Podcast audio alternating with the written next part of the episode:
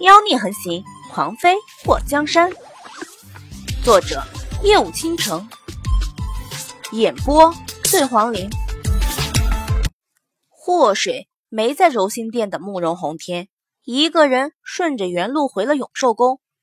慕容洪天在回到柔心殿的时候，没看到祸水，以为他也像当年的冉柔一样突然不见了。他带着人四处寻找，到了永寿宫的时候，才知道。祸水已经回来了，诗画守在外面，看到皇上带着人来，有些提心吊胆，又有些气愤，壮着胆子告诉慕容红天，他家小姐睡着了。慕容红天知道祸水安然无恙，才带着人离开。在柔心殿的时候，他是真的急了，才会追了出去，把他一个人扔到那里。还好没有人借机去伤害他，要不然他真的会内疚。看到慕容洪天离开后，诗画跑进房间：“小姐，皇上走了。”祸水仰面躺在床上。这一天可真的是悬念迭起，危险重重啊！诗画，你家小姐好心塞。小姐什么意思啊？诗画不解。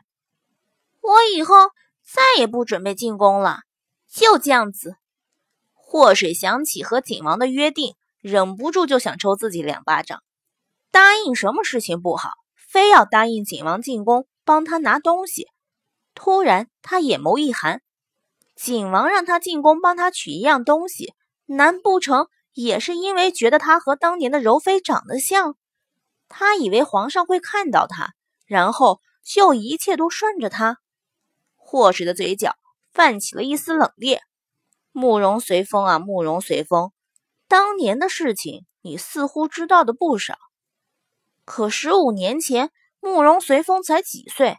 五岁还是六岁？他不是在他穿越前就让他这个身体的本尊替他做这件事的吗？那时候他就知道慕容洪天会喜欢上他吗？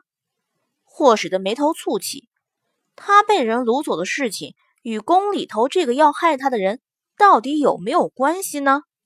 感觉事情越来越复杂，可他要的答案却迟迟不浮出水面。小姐，你在想什么？没什么。诗画，早点睡吧，明天我们早起出宫。奴婢不睡了，守着吧。宫里头太危险，指不定睡着了又有什么事情发生。诗画坐在一旁的椅子上，准备睁着眼睛到天亮。好，那我们两个聊聊天，都不睡了。祸水对着诗画招手，过来坐。奴婢坐椅子上就行。我让你来你就来。今天你跟着我也受了不少惊吓，没有你的话，我一个人还真的疲于应付。奴婢应该的。诗画看到祸水强烈要求，他就贴着床边坐了下。诗画。你在被卖为官奴前家住哪里？现在还有亲人在吗？祸水发现，虽然诗画跟在他身边的日子不算长，可是很忠心。他以后准备把诗画卖身契毁了，还诗画一个自由。小姐，奴婢很小的时候就是官奴，不知道家里犯了什么事情，也记不起还有没有亲人在世。在遇到小姐之前。奴婢一直吃不饱穿不暖，后来遇到了钱嬷嬷和丽娘，他们一直都很关照奴婢。小姐，奴婢不求别的，只求小姐让奴婢伺候小姐一辈子，别再把奴婢转卖出去。诗画说着说着，眼圈有点红。傻丫头，你家小姐不缺那个卖丫鬟的钱，等你有喜欢的人，就和我说，我把卖身契还给你。给你自由，诗画突然就哭了。小姐，你真的是太好了，奴婢这辈子也不想嫁人，就想留在你身边伺候你一辈子。别哭了，被人听到还以为我在欺负你呢。祸水伸出手，在他腋下挠了两下，笑一笑。小姐，诗画被他挠得咯咯笑出了声音。忍不住也没了规矩，去挠祸水。盛嬷嬷手中端着点心，走到门前的时候，听到里面的人讲话，就放下了敲门的手，直到里面传来笑声，她才举起手敲了敲门。盛嬷嬷，诗画打开房门后，给盛嬷嬷扶了扶身。这是太后让我送来的，霍小姐这一听受惊了。盛嬷嬷看着诗画，虽然眼圈红红的，却脸上带着笑意的模样后，把手中的托盘递给诗画：“谢谢盛嬷嬷，请盛嬷嬷转告太后，我家小姐非常感谢太后的恩宠，劳烦盛嬷嬷跑这一趟了。”盛嬷嬷点了点头，转身离开后，听到诗画关上房门的声音。她眉头蹙起，心里烦躁不安。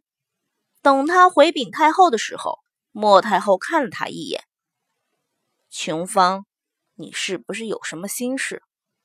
盛嬷嬷咬住嘴唇，扑腾一下跪在莫太后面前：“奴婢，奴婢觉得霍小姐身边的那个诗画是奴婢当年丢失的小女儿。”莫太后眼眸一动：“你说？”祸水身边的那个丫头，盛嬷嬷点了点头，确定了吗？奴婢仔细的打量过他，他右边的耳垂上有三个呈现三角形的红痣，年纪也对得上，还有他的模样与他爹有七分的相像。既然如此，那哀家把他留在宫里陪你，明日就让祸水自己离开吧。太后，奴婢不想让他留在宫里。这么多年，他吃了不少苦。奴婢看那个霍家小姐对他很好，就让他出宫吧。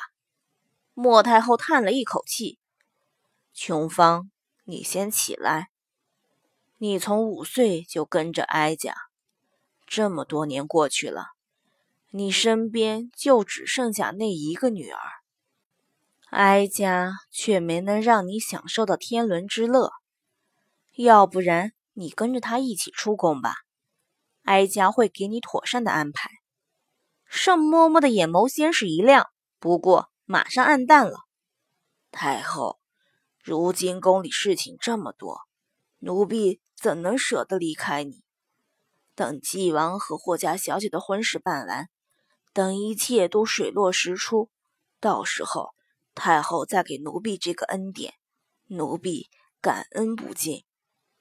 想到盛琼芳的夫君当年无辜惨死，唯一的女儿失踪，莫太后就忍不住叹息：“哀家答应你。”第二天一大早，祸水穿戴整齐，和诗画一起去和莫太后辞行。他可不想再遇到慕容洪天。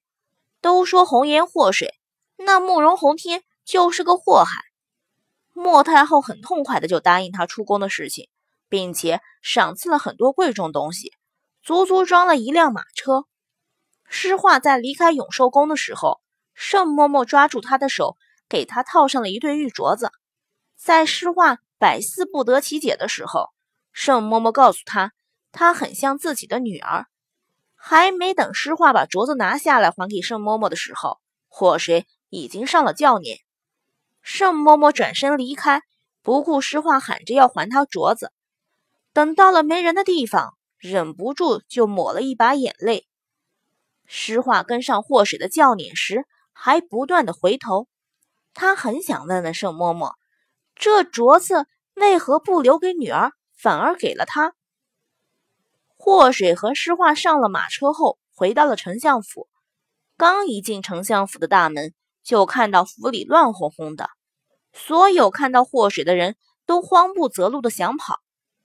祸水一瞧这府里头的人，一看他就心虚的样子，忍不住抓了个丫鬟询问。不问不要紧，这一问吓了一跳。丞相府的庶子霍一鹏的腿被人给打断了，而打断他腿的不是别人，正是藏在祸水院子里的白淼淼。祸水听到这个消息后。倒吸了一口凉气，一路小跑回到宁水院。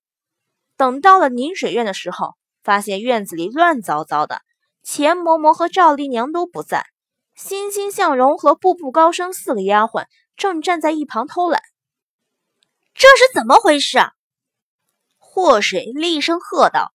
那四个丫鬟看到祸水后，都吓得拿起扫帚清扫院子。诗画看到小姐一天没回来，这宁水院就被祸害成这样。那满地的瓷器，应该是小姐房间里摆着的吧？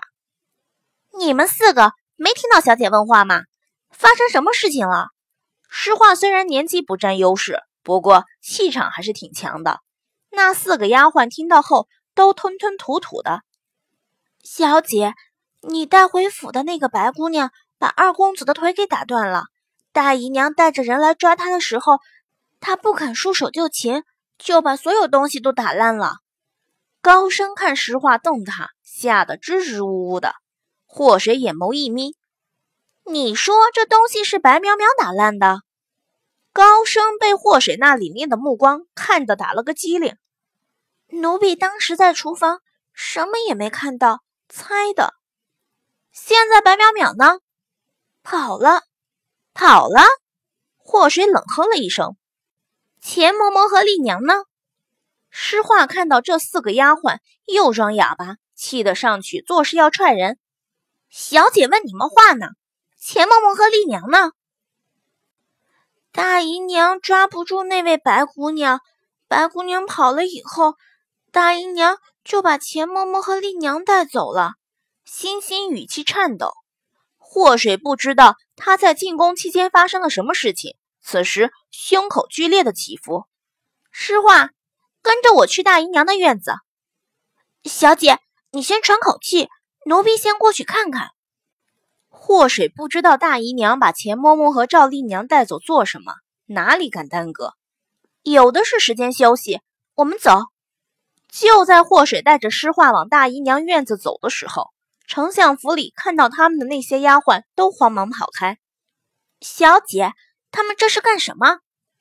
祸水冷哼了一声：“也许去通风报信了。”不知道钱嬷嬷和丽娘现在怎么样？等他们两个到了大姨娘院子的时候，大姨娘的院子里只有几个二等丫鬟，还有粗使婆子，根本就没有大姨娘的影子，更别提钱嬷嬷和赵丽娘。大姨娘在哪里？钱嬷嬷和赵丽娘被她带到哪里去了？祸水凶神恶煞地抓住一个丫鬟的衣领子，一身的杀气。钱嬷嬷、赵丽娘还有诗画。都是他从明阳带来的，既然是他的人，他就有义务保护他们的安全。如今大姨娘带走了钱嬷嬷和赵丽娘，他发誓，谁要是敢动他们一下，他就敢要了谁的命。